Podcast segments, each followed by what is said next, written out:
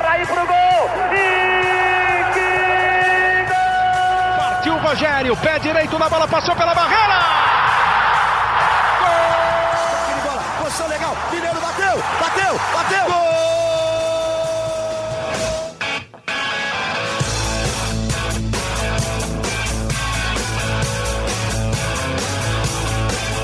Bom dia para quem é de bom dia, boa tarde para quem é de boa tarde, boa noite para quem é de boa noite. Se você está nos ouvindo de madrugada, boa sorte. Eu sou Eduardo Rodrigues, setorista do São Paulo no GE, e esse é o podcast GE São Paulo 259. E o podcast 259 que não vai ser tão legal esse bate-papo aqui, igual foi do último jogo, torcedor. Você vai lembrar bem que a gente é, esteve aqui para falar de um, um 4 a 1 contra a Portuguesa e a gente chega nesta segunda-feira para falar da primeira derrota em clássico na temporada. São Paulo colocou mais de 54 mil pessoas no Morumbi, mas o time dentro de campo não correspondeu, fez um primeiro tempo muito ruim e a gente vai debater demais aqui esse clássico principalmente, o que, quais os, os reflexos que esse clássico pode trazer para a temporada, se tem coisa boa para se extrair. O Rogério Senna disse que tem coisa boa para se extrair. É o que a gente vai debater aqui. Já dou um bom dia, boa tarde, boa noite para os amigos que estão aqui. Eu vou começar hoje com ele, Marcelo Prado, Guinho, que era para estar aqui sexta-feira. Falei aqui neste podcast que ele estaria, mas ele não pôde estar e hoje ele está aqui. Guinho, seja muito bem-vindo novamente, seu primeiro podcast de 2023, né, com a gente. Então, já seja bem-vindo e comente aí o que você achou da partida de ontem, se tem alguma coisa de bom para trazer para a temporada. Edu, Caio, Zé, um prazer estar com vocês. Bom, bom ano para todo mundo, primeiro podcast. Cara, assim, eu, eu vou começar de um jeito diferente. Assim, eu acho que não foi tão maravilha assim a goleada sobre a portuguesa e não foi tão desgraça assim a derrota para o Corinthians. Eu acho que, tipo, começo de temporada, uh, concordo com o Rogério, tem coisas a se extrair ali, uh, mas tem algumas coisas que já estão muito nítidas para mim. Uma é que, por exemplo, não dá para você queimar uma vaga de estrangeiro com Orejuela. Não dá. Eu não tenho nada contra o, a pessoa, nem o conheço, mas assim, não dá, ele não tem, ele não tem capacidade técnica e nem capacidade psicológica para jogar no Morumbi lotado. Não dá. A primeira vaia, ele parou, ele desiste, aí ele já faz o básico para não se comprometer a torcida começa a pegar no pé dele. Ontem foi muito nítido. Ele não foi a linha de fundo nenhuma vez no, no, no primeiro, no primeiro tempo que ele jogou. O Caio Paulista, que é lateral que é reserva, reserva entre aspas, a lateral esquerda, que não é lateral esquerda, mas enfim. O Caio Paulista foi uma vez a linha de fundo no segundo tempo, coisa que o ela não fez, cara. Então, assim, cara, para ficar com uma peça dessa, cara, improvisa ali um volante, sei lá, tenta alguma alternativa que, que você possa é, qualificar o time nas outras posições. O que você não pode é punir o time nas outras posições por um cara que você sabe que não vai te render nada. O Rogério até foi. O Rogério tentou contemporizar na coletiva. Ah, quem sabe numa assistência, num passe para o gol, num gol, alguma coisa, a situação inverte. Cara, não vai inverter, cara. Não vai inverter e a, a perseguição em cima do rapaz vai, vai piorar ainda mais. E assim, e aí você é automático, você lembra quanto ele custou. Foi o primeiro reforço da era Casares, custou 13 milhões de reais. Cara, isso é uma coisa para cair. Por 50%. Por 50%. Isso é coisa para cair a diretoria inteira, cara. Entendeu? É, é, surreal, é um absurdo. Outra observação que eu faço: é... eu acho que alguns jogadores do time têm, têm uma moral que não condiz com o futebol que está apresentando. E eu vou falar muito do Pablo Maia. Eu acho que o Pablo Maia surgiu muito bem no Campeonato Paulista do ano passado, fez um belo paulista, foi eleito a revelação com toda a justiça, mas assim, já não é de hoje que ele não joga um bom futebol. Ele tá perdido na marcação, ele tá sempre correndo atrás da barata tonta. No jogo, no primeiro jogo contra o Ituano, ele só não foi expulso porque o juiz não deu cartão, porque ele cometeu várias faltas de chegar atrasado na marcação e agarrar e puxar e o juiz não deu. Foi expulso contra a Ferroviária e ontem a mesma coisa, tanto que saiu no intervalo e o time melhorou no segundo tempo, entendeu? Então eu acho assim. Uh... E aí até eu queria que você e o Zé pudessem expor alguma coisa, porque o torcedor que fica ontem no estádio, as pessoas perguntavam na, na, na numerada lá, cara, por que, que o Luan não joga mais, cara? Por que, que o Luan não joga? Não dá para entender, entendeu? Então, assim, é tentar alguma coisa diferente. O Mendes entrou bem, o Mendes foi uma boa contratação, mas assim, o Nestor, ontem, curiosamente, de meia não funcionou. Nos outros jogos que ele tem jogado mais atrás, ele funcionou melhor. Uh, o Luciano ontem funcionou pela primeira vez, teve uma boa atuação, mas assim, não acho que é hora de caçar bruxa. A expectativa em relação ao São Paulo continua a mesma. Pezinho no chão, não tenho grandes expectativas para o ano. E não acho assim. Eu acho que o time começou muito mal, perdeu, tomou dois. O segundo gol é inexplicável. O segundo gol, se meu time toma na Copa CS, é tapa em todo mundo no vestiário. Não tem a menor condição. Não dá. Tipo, só faltou, por favor, só faltou o, o glorioso Alan Franco. Chegou para o Roger Guedes, por favor, o senhor não quer passar por aqui? O senhor passe por aqui. Vou deixar o senhor passar por aqui, o senhor não vai ser incomodado. Fique tranquilo, o senhor terá, sua, terá sua, sua estadia garantida. Pelo amor de Deus, não pode, né? O cara passou ali sozinho.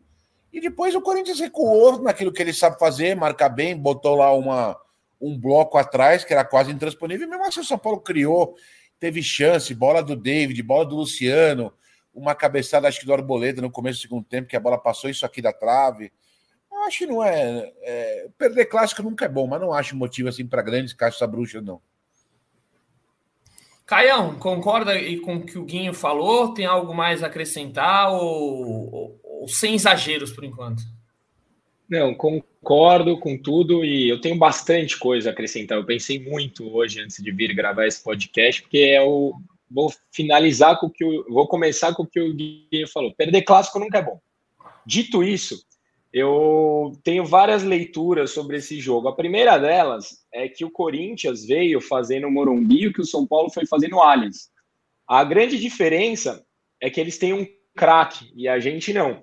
Porque o São Paulo se postou no Allianz, o São Paulo segurou o jogo, o Corinthians veio para fazer a mesma coisa. Só que o Renato Augusto achou uma bola ali que a gente não tem nenhum jogador no elenco capaz de achar aquela bola. Então, para mim, a grande diferença do que o São Paulo fez no Allianz, porque o Corinthians fez no Morumbi, é um craque, um camisa 10 que a gente não tem.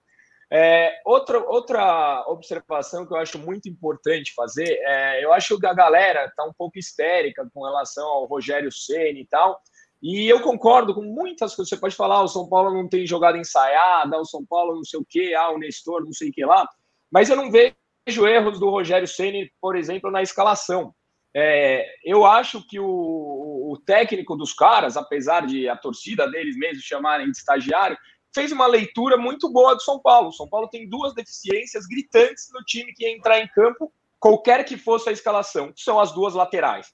E eles jogaram nas costas dos nossos dois laterais o jogo inteiro. O Cássio, ele pegava a bola, ele, punha, ele não trabalhou a bola uma vez. O Roger Guedes brigou com ele umas três vezes, porque ele repunha a bola lá na frente, nas costas do Orejuela, toda vez. Então, o técnico adversário sabia qual eram nossas deficiências e nossa deficiência é gritante. O Orejuela não pode ser jogador do São Paulo. E aí você fala, ah, mas o Rogério queimou a vaga do estrangeiro com o Orejuela. Beleza, vamos supor que eles caem no clássico Caio improvisado na lateral direita. Iam matar o Rogério. Vamos supor que eles calem no clássico três zagueiros com o Beraldo, um garoto sem treinar o ano inteiro e o São Paulo perde igual. Iam matar o Rogério. Ah, mas ele tirou o Luciano. Tá todo mundo pedindo, todo mundo falando que o Luciano não funciona no meio de campo. Todo mundo falou o ano inteiro. Ele tirou o Luciano. O time dessa vez ficou melhor com o Luciano. Talvez tenha sido bom para o Luciano ir para o banco.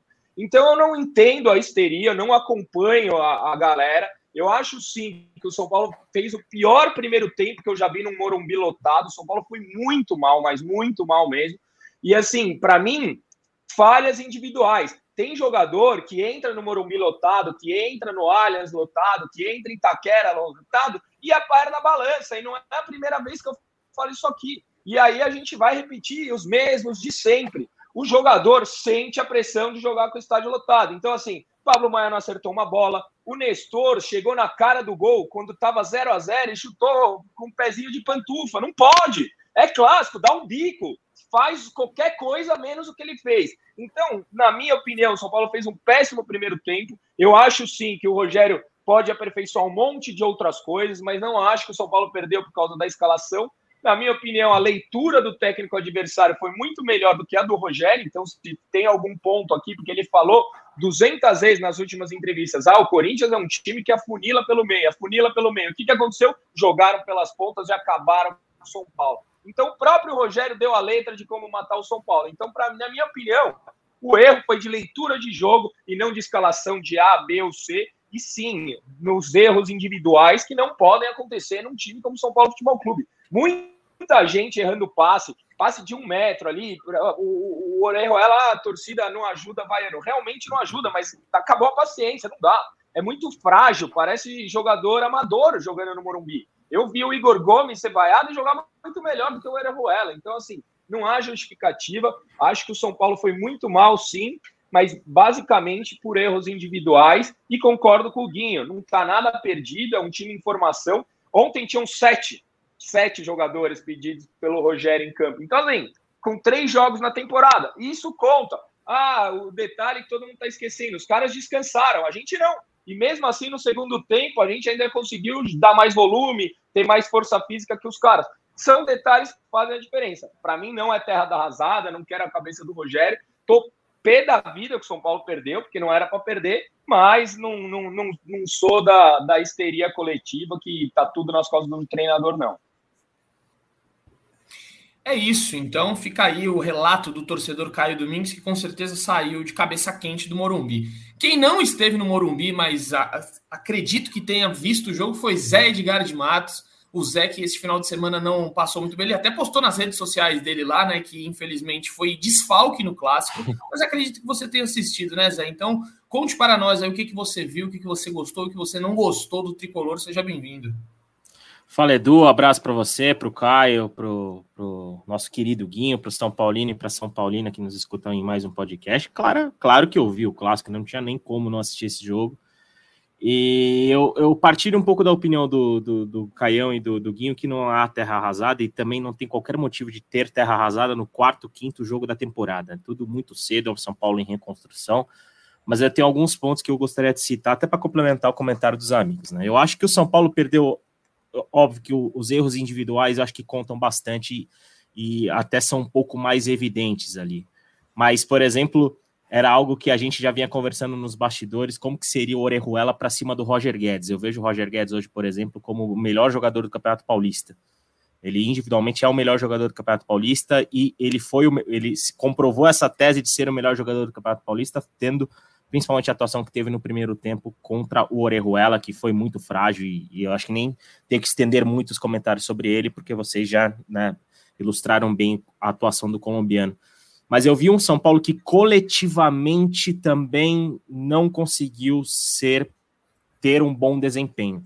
É, é, coletivamente, o Corinthians conseguiu ter o jogo na temperatura que quis enquanto teve pernas. E óbvio que a gente pode falar do Renato Augusto, né, que teve aquele passe em profundidade, do Roger Guedes, que eu acabei de falar, mas tem algum tem dois nomes que eu gostaria de destacar no Corinthians e que uma comparação com os jogadores do São Paulo, a gente falou do Pablo Maia e do Nestor.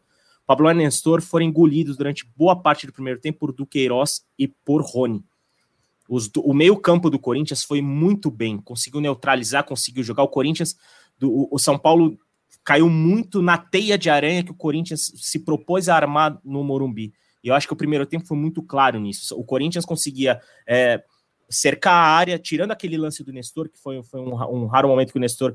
que foi um erro de, de, individual ali do Roger Guedes na cobertura, questão do corpo, que o Nestor conseguiu sair na área, mas o Corinthians conseguiu cercear a área, o Corinthians conseguiu que o Cássio fosse pouco incomodado, e quando tinha a bola, o Corinthians trocava passes e conseguia é, amenizar a temperatura do jogo, e quando tinha a possibilidade de avançar, né? Mostrou-se ser uma equipe muito mais madura do que o São Paulo e aproveitar os espaços para, com naturalidade, fazer 2 a 0 no primeiro tempo. Eu acho que o São Paulo ganhou volume muito pelo cansaço, principalmente desses dois jogadores, que aí o São Paulo conseguiu empurrar o Corinthians, o Luciano entrou bem individualmente falando.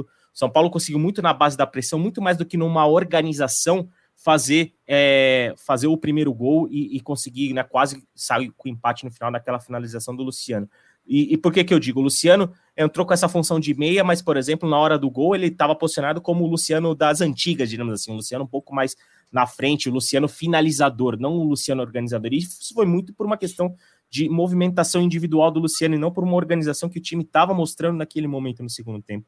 Então, eu acho que o São Paulo cresceu no segundo tempo muito pelo cansaço do Corinthians, que se desgastou marcando, se desgastou na estratégia, e pela, pelo volume que, que a equipe é, é, né, a, a conseguiu apresentar. Tanto que, até antes da, dessa pressão final, o São Paulo. A, a do Nestor a gente nem pode colocar muito como uma chance tão criada, porque a finalização foi pífia.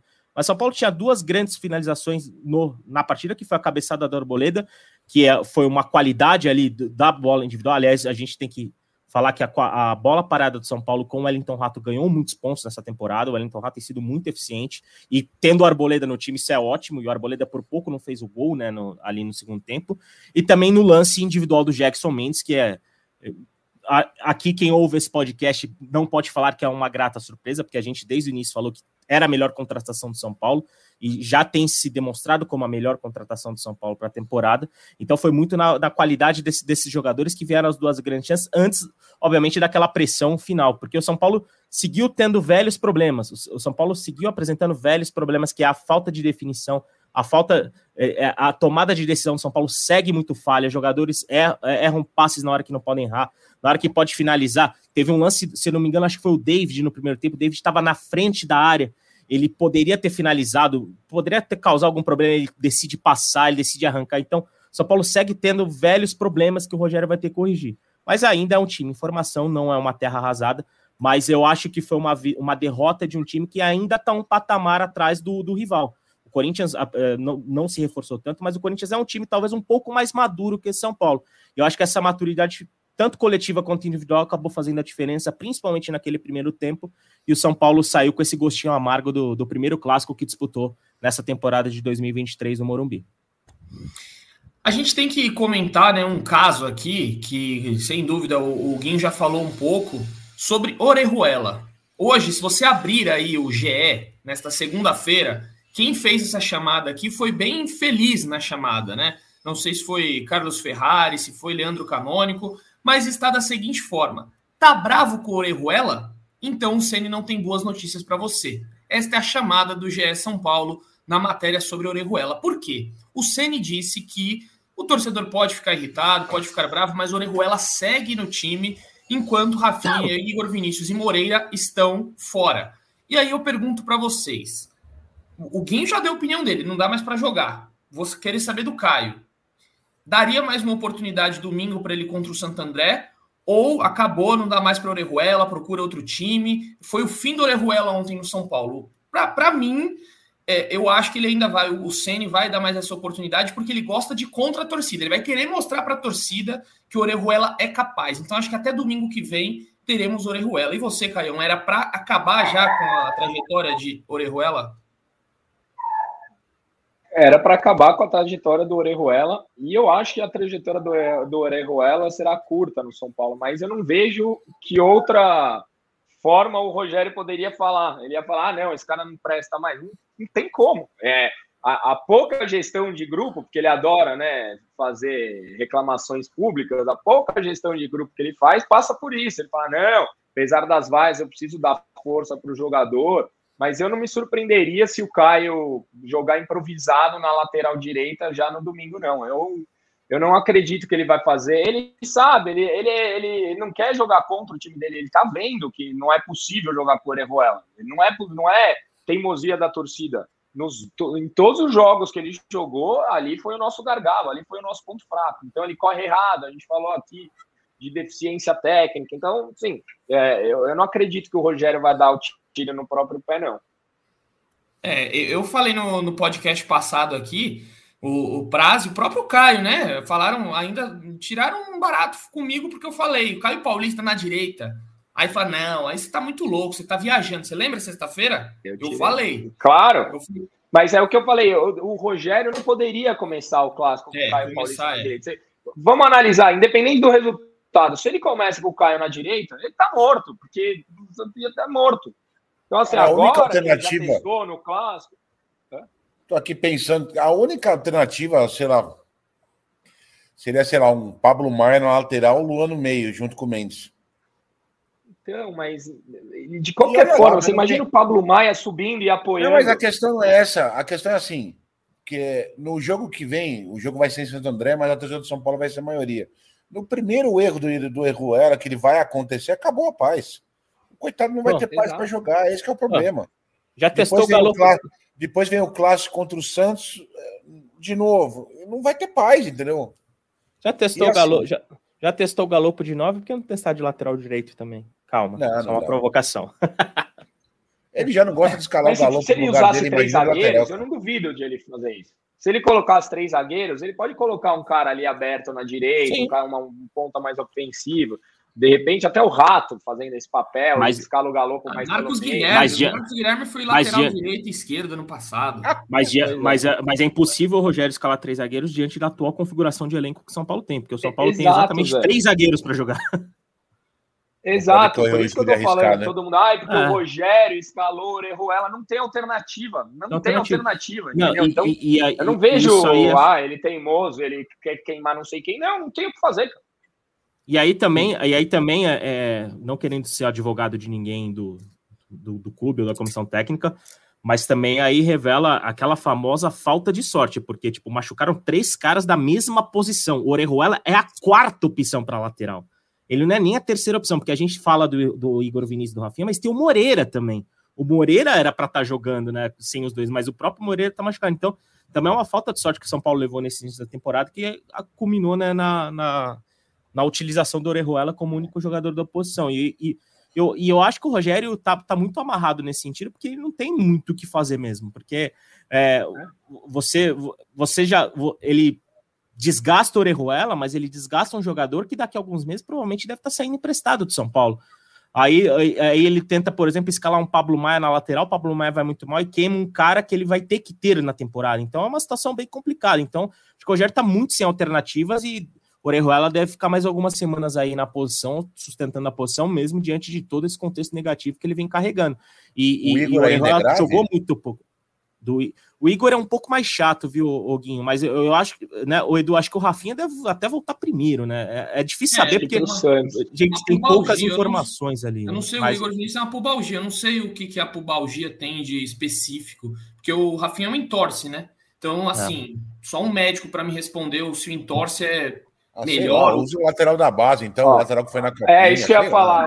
Aposto que vai o tal do Vinícius, que não é lateral, na verdade ele era é lateral, volante. o Alex mudou ele de posição, e eu tô achando que o Rogério vai pôr esse moleque aí do, no é, sábado. E aí o Galo, é. é que aí ele vai e aí, contra o que ele disse ontem, né? Mas beleza. É, mas aí ele vai falar, o menino treinou bem, a gente tem que dar é. oportunidade, é. e aí pronto. Ganha Exato. vaga dentro de campo, no treino, e aí pronto, tá resolvido. Eu, eu ainda acho que ele vai de Orejuela. É, eu depois do. Acho que Vinícius já começa. Não sei não, viu? Ele já apostou em Moreira, o Moreira cru pra caramba, ele apostou. Já apostou no Patrick, lateral esquerdo, com 18 anos o menino tinha, ele botou para jogar no Morumbi contra o Fluminense, então não me surpreenderia. O Vinícius acabou de renovar contrato, a gente trouxe né, na sexta-feira aqui no podcast é, estendeu, né, prorrogou até o final do ano. Então, realmente, o Caio joga uma luz aí em cima do Vinícius que pode, pode ser boa. Não, não, não duvidaria também, não, viu? O, o Zé ah, não, não, curtiu. O Zé acha que vai. Ah, a gente bate uma aposta aqui. Não, não, se aposta, se aposta. Não, não mas não dá para é, saber eu, o que o Rogério eu, pensa, a verdade é. é eu, tô, eu, eu, tô, muito apegado ao que o próprio Rogério declarou, né? As próprias palavras do Rogério. O Rogério eu é um cara que ele que... falou isso, eu tô, isso eu tô com o Caio. Ele falou meio que não tinha muito, mais, muito diferente do que falar. É, é. Ele não, ele não ia queimar de vez o cara, disso. né? Não, não, não, não. O cara, já tá, o cara já tá praticamente no chão. Se você for lá e der a última, um abraço. Não, e aí ele perde todos os amigos dos caras, porque o cara tem amigo ali no grupo. O cara, é, isso aí não serve mais, adeus, puta, contagia todo mundo, entendeu? Exato. Que contagia, enfim. Mas já que a gente está falando do, dos gringos aí, é uma coisa que todo podcast, acho que todos os podcasts a gente veio aqui falar do gringo. Aliás, Edu, Edu, Edu, desculpa só te interromper, só para provocar o, o, o, torcedor e a torcedora. Daqui a pouco o, o torcedor e a torcedora vão poder lá no GE. Globo fazer o seu ranking dos gringos, né? E, não, você já explica, você explica com mais calma. Vamos falar dos gringos, aí você faz o merchan no fim. Fechou, e, fechou, é, fechou. Essa história do, dos gringos é algo que está rolando e teve uma, algumas opiniões ontem que eu só quero saber de vocês também. O planejamento foi errado, completamente errado, pensando assim: A gente já conversou isso uma vez aqui. Você tinha Gabriel Neves e aí você traz o Mendes para disputar com o Gabriel Neves. Você tem o Orejuela, que nunca jogou bem pelo São Paulo, e você permanece com ele no elenco. Você vai atrás de um zagueiro, o São Paulo já tinha o Ferrarese e o Arboleda estrangeiros e foi atrás do Alan Franco, outro estrangeiro.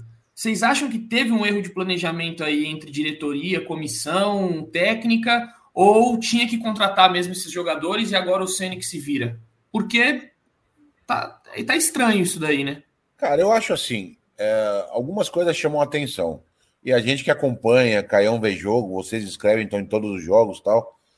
Cara, o Rogério, por exemplo, nunca morreu de amores pelo futebol do Gabriel Neves. Nunca. Ele, ele, ele não teve uma época, ele teve uma época, teve uma época que ele jogou como titular ali no segundo semestre, assim, mas nunca foi um fã declarado. Me surpreendeu quando falaram que o São Paulo ia pagar 8 milhões para ficar com o Gabriel Neves. Você ficar com. Eu acho que o Alan Franco, por exemplo, talvez seja pensando numa saída no Ferrarese, que tinha empréstimo até o meio do ano. Então eu já trago uma outra peça pensando na substituição. Mas assim, a volta do Orejuela não tem nenhum sentido. Nenhum sentido. Entendeu? E é aquela coisa, acontece isso. O jogo de ontem, que o Galopo poderia ser uma peça importante no segundo tempo, não pode jogar.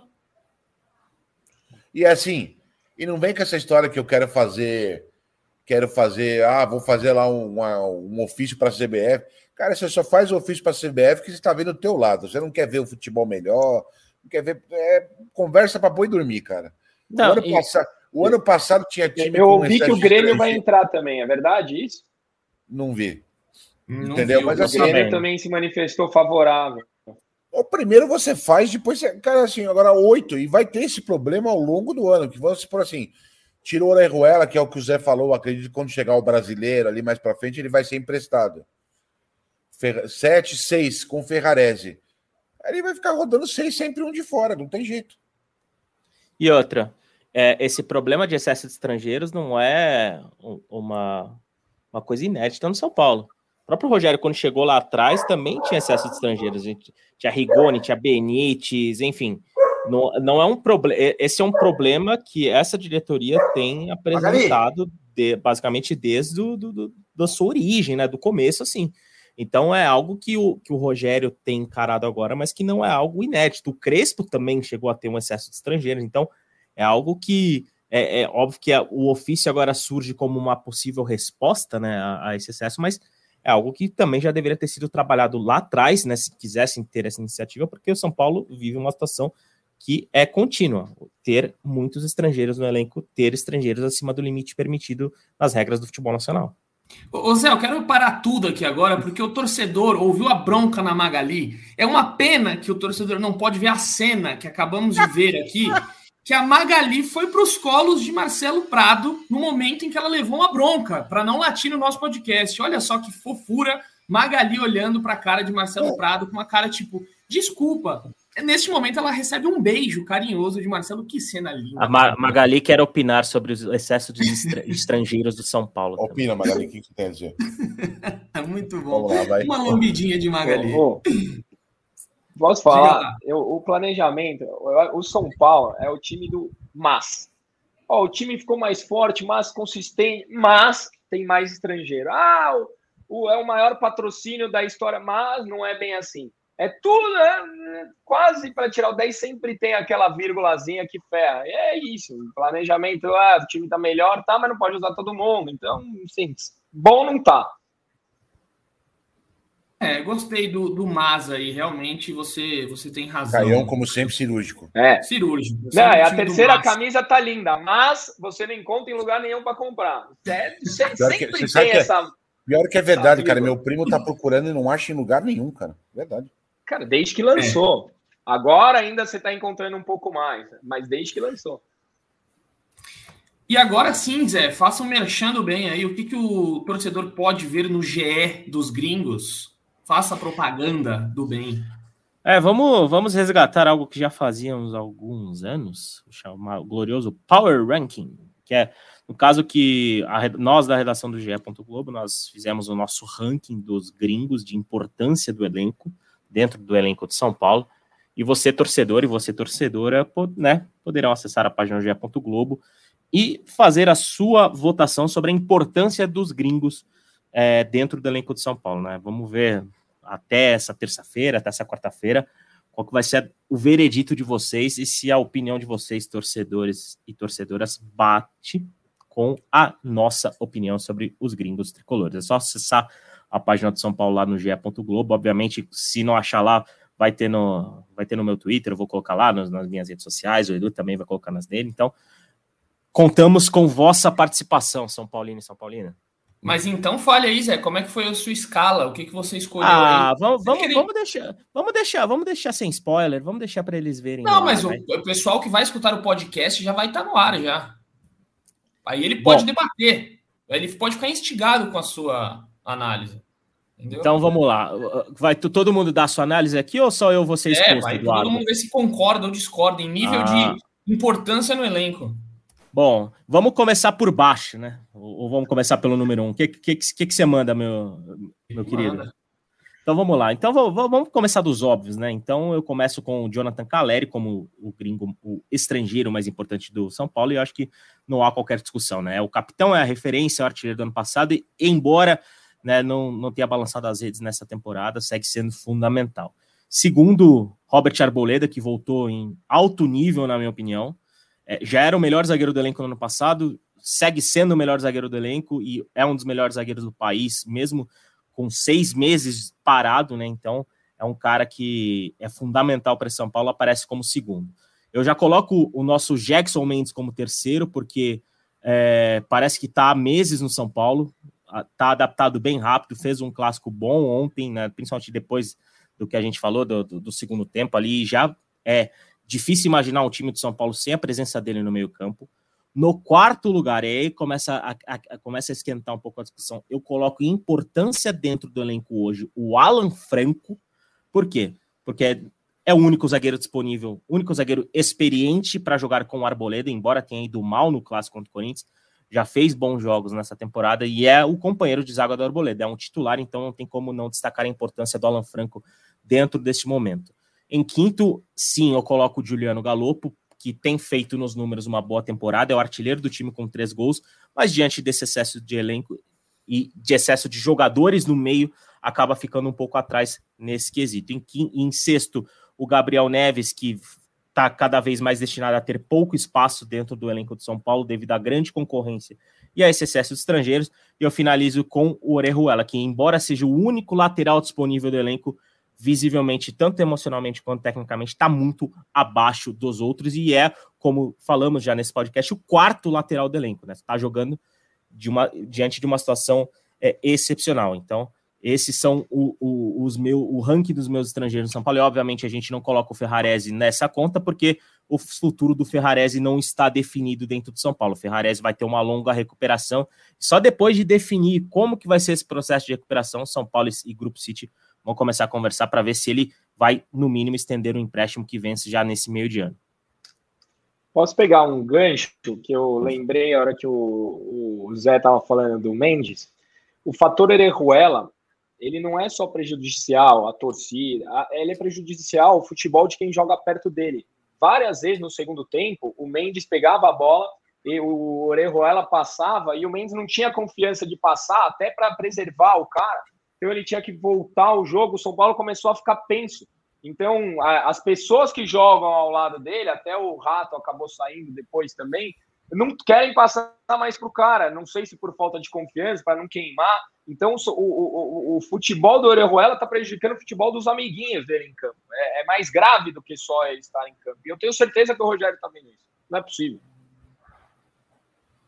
Sim. Mas concordam, meus amigos? Quero saber a opinião de vocês três. Cara, eu fico uma dúvida só do. Eu entendi o teu argumento do. Do Franco tá na frente do Galopo, mas pelo momento do Galopo eu colocaria ele na frente do Franco. Mas, cara, é, mas é mínima também a discussão. Acho que é, é o que você é, colocou ali, muda, não muda uma coisinha é, assim. A gente teve essa discussão antes do, ah. de ir para ao ar com o Zé. E aí tava invertido, o Galopo tava na frente do Alan Franco. Eu falei, olha, eu, eu, discordo. Aí a gente entrou na democracia. Eu discordo porque a importância hoje do Alan Franco é maior, mas Exato. o momento do Galopo é melhor. Exato, é Exato. essa questão, entendeu? A Exato. importância É mais pela versus- necessidade do elenco do que Isso. por eles. Se Exatamente. fosse o Ferrarese, eu acho que o Alan Franco não estaria. Talvez o Alan Franco poderia estar Se, fora. se né? o Ferrarese estivesse em condições, o Ferrarese estaria na frente do Alan Franco. Exato. e provavelmente na talvez frente, sim. e provavelmente o Galopo apareceria logo depois do Ferrarese. Exatamente. Isso. E o Alan Franco ficaria fora dos relacionados, mas a lesão mudou tudo.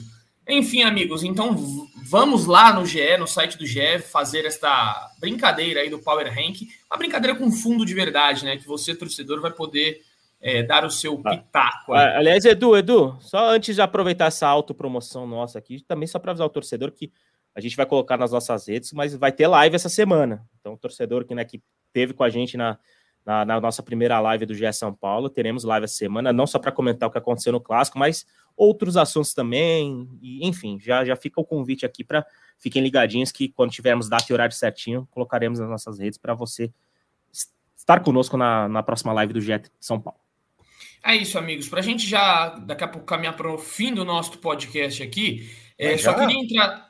É, não, calma que ainda vai ter, um, vai ter uns 20 minutos. É o fim, Ah, tá. é, sabe? Aquele do, do meio para o fim.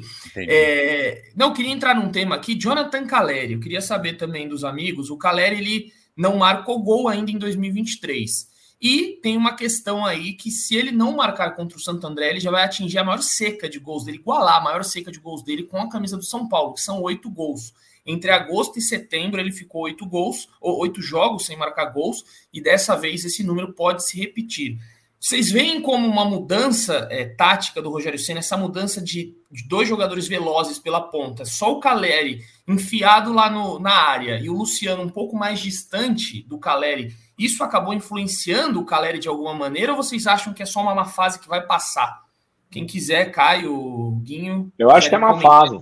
Ele perdeu Uma uns fase, não 3, tem nada a 4 ver com gols a- aí nos. Então, pode ser que tenha, mas assim, no primeiro jogo, ele contra o Ituano, ele perdeu dois gols de cabeça. Contra a Ferroviária, ele até ia fazer o gol, aí o Galopo desviou. É, contra o Palmeiras, eu acho que ele fez um jogo de briga. Ontem ele foi mal. Eu acho que é uma fase. É, ele poderia ter feito gols no, no, no, e não fez.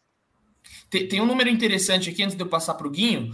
As finalizações do Caleri. Ele, ele teve oito finalizações no ano todo, apenas quatro em direção ao gol.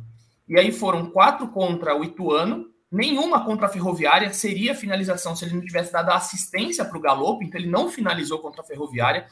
Uma finalização apenas contra o Palmeiras e três finalizações ontem contra o Corinthians. Então É, esse teve dado uma que o Cássio espalmou no primeiro tempo, no fim do primeiro tempo. Isso, foi a única, acho que no gol, né? Que É, eu me lembre, que eu me recorde. E aí, Guinho, você acha que tem alguma coisa a ver eu- com essa mudança tática eu- ou nada a ver? Eu acho que tem duas coisas. Eu acho que é um pouco de uma fase, que é normal, o ano está começando e tal. E dois, o São Paulo hoje, embora ainda precisa melhorar muito nesse aspecto chute a gol, arriscar ao gol, o São Paulo hoje tem jogadores que chutam mais. O Pedrinho até fez gol contra a Portuguesa chutando no gol, o David chuta, o Rato, quando tem uma brecha, arrisca o chute. Talvez, talvez o ano passado o time fosse mais é que se eu falar mais dependente vai parecer que eu sou louco, mas assim, é, o time procurava mais o Caleri, entendeu? Hoje o cara tem jogadores que podem tentar uma, um chute, alguma coisa individual, levar- resolver a parada. Mas eu acho que é uma fase. Daqui a pouco entra, a hora que entrar a primeira, libera e aí vai embora. Tanto que o jogo que o Galopo fez dois gols, ele estava de nove, né? Exatamente fazendo o papel do Exato. Caleri. Foi o jogo que o São Paulo mais fez gols, foi justo que ele não participou. Então, assim. Provavelmente se o Caleri tivesse em campo contra a Portuguesa, ele teria marcado algum gol. É provável. Exatamente. E aí, Zé, você está de acordo com os amigos? E eu já emendo, ó, você vai falar do Caleri, Zé, e você já traz atualizações sobre o Erisson, que chega para ser sombra do Caleri. Então já faz a dobradinha aí sobre Caleri, se o Erisson tem a possibilidade de tirar a vaga de Caleri. Eu já, já, já li, vocês vão saber de quem eu estou falando, porque O é Erisson é cara mais- brasileiro, né? O Erisson é, é Erisson, é holandês. É, É só Erisson. para ter certeza. Erisson. Ele é filho do Eri, mas é brasileiro. Exato. Ele é inglês, Harrison. Dá, dá para ser coreano, é, coreano também, né? Erisson. Erisson. Dá, pra, dá várias possibilidades aí de estrangeiro, mas não, fiquem tranquilos, torcedores São Paulino. É só uma brincadeira do Caio. O Erisson é muito brasileiro. Vou até ver onde o Erisson nasceu aqui para não ter. Em Cosmópolis, São Paulo, interior de São Paulo. Então, vai lá, Zé, já dê a dobradinha aí sobre Caleri barra Erisson. A chance do Erisson roubar a vaga do Caleri definitivamente no São Paulo é zero. Não existe a menor possibilidade do é. Erisson. Luca Bop não concorda com você. Luca Bop, o, o, o, o, mais polêmico do, do Twitter, Luca Bop, diz que se o Caleri não abrir o olho, o Erisson pega a vaga dele.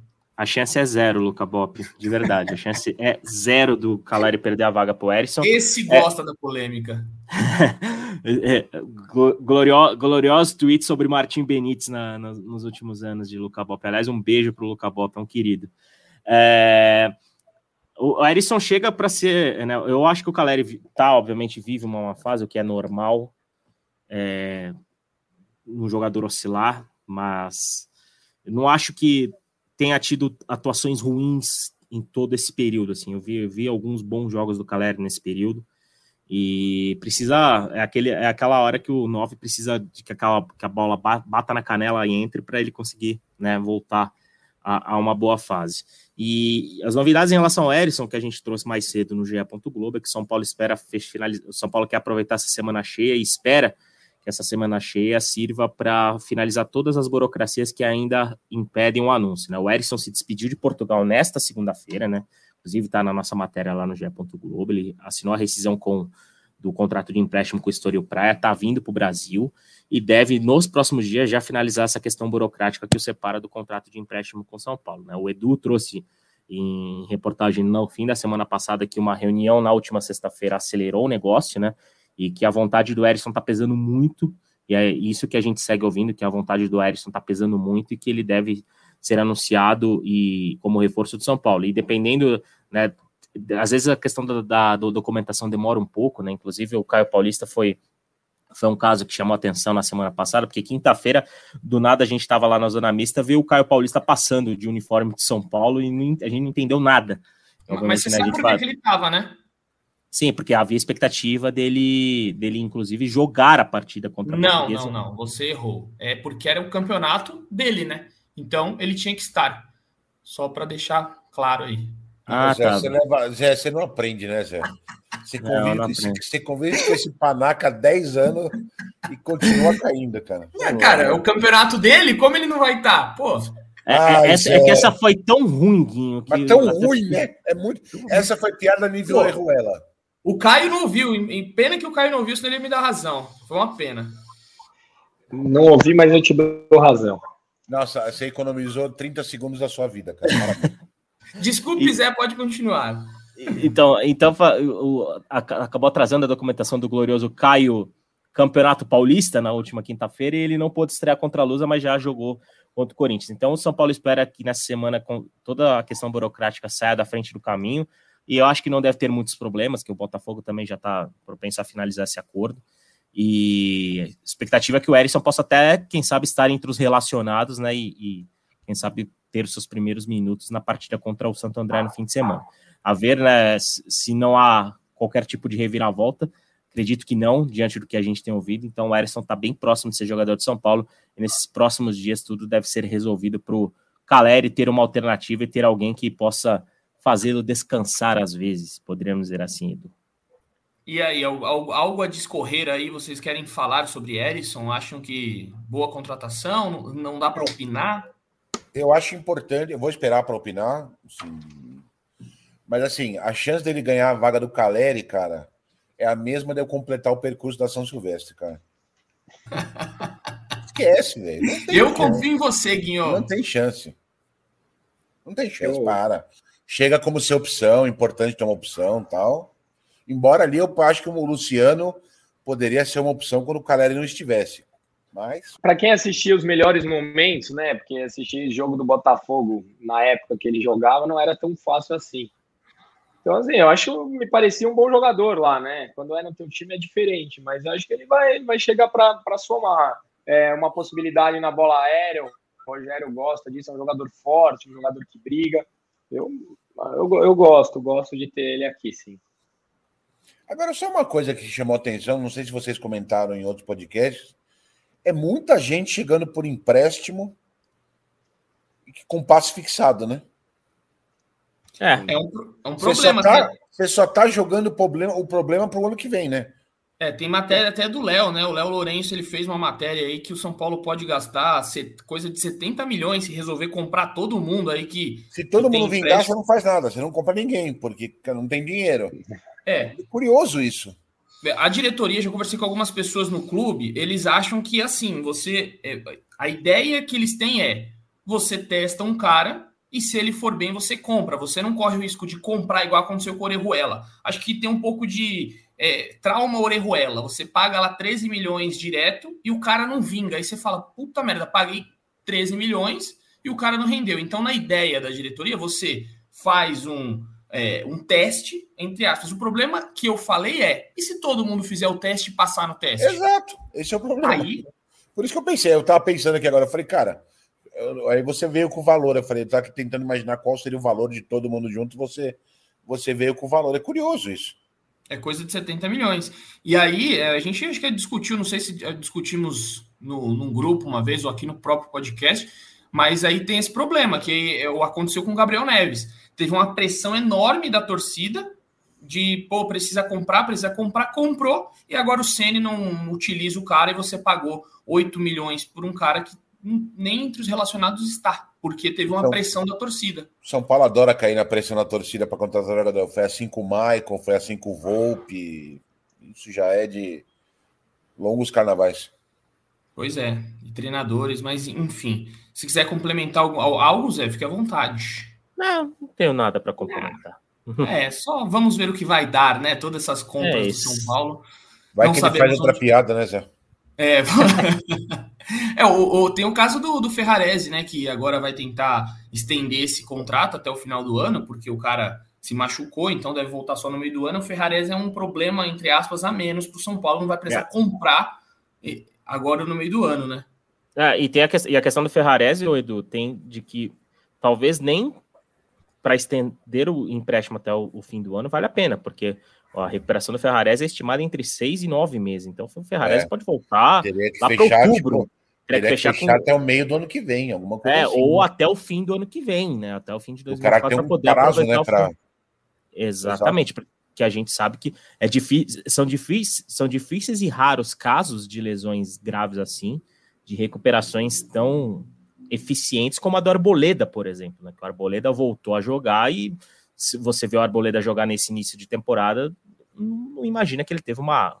Ele teve duas lesões, teve uma fratura e um, e um, um rompimento de, de, ligamento de tornozelo e que ficou parado mais de seis meses.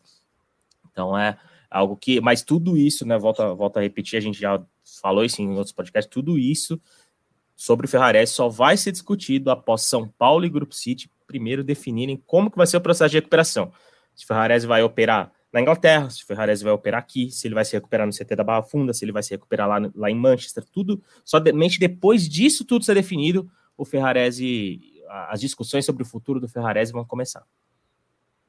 É isso, amigos. Então, só passar a tabela do São Paulo aqui, como a gente já disse anteriormente, São Paulo entra em campo novamente no domingo, 4 horas da tarde, no Bruno José Daniel, para enfrentar o Santo André lá em Santo André. E depois, na quarta-feira que vem, na outra, né, sem ser nessa semana, é semana livre esta semana, o São Paulo, inclusive, está folgando hoje.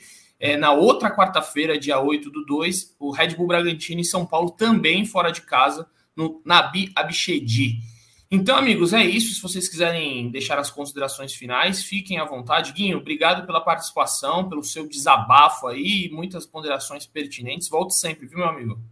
Sempre um prazer, meus amigos. A hora que tiver uma boquinha aqui, a gente entra, velho. Então, tamo junto aí. É um prazer, é um prazer ver vocês.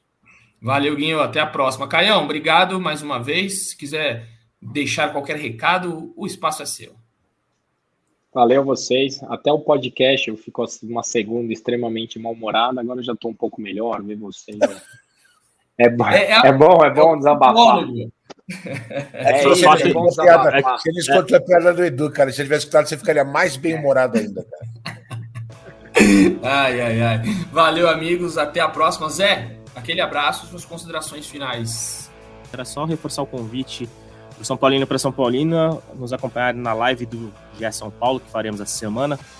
Para audiência rotativa, né? Nós ainda vamos publicar a data e o horário certinho, mas venha conosco, mande perguntas, participe, porque contamos com, com vocês para tornar esse produto cada vez melhor e, e informar vocês da melhor forma possível do que acontece no São Paulo. O jogo contra o Santo André, Santo André faz boa campanha, então é um jogo complicado que o São Paulo vai ter pela frente, mas o Rogério, enfim, vai ter uma semana inteira de preparação depois, na né, primeira semana cheia desde a abertura do Campeonato Paulista, o Rogério vai ter para trabalhar antes do próximo compromisso de São Paulo. Beijos a todos. Valeu, amigos. Ficamos por aqui então com aquele beijo no coração e um abraço na alma de cada um de vocês. Valeu!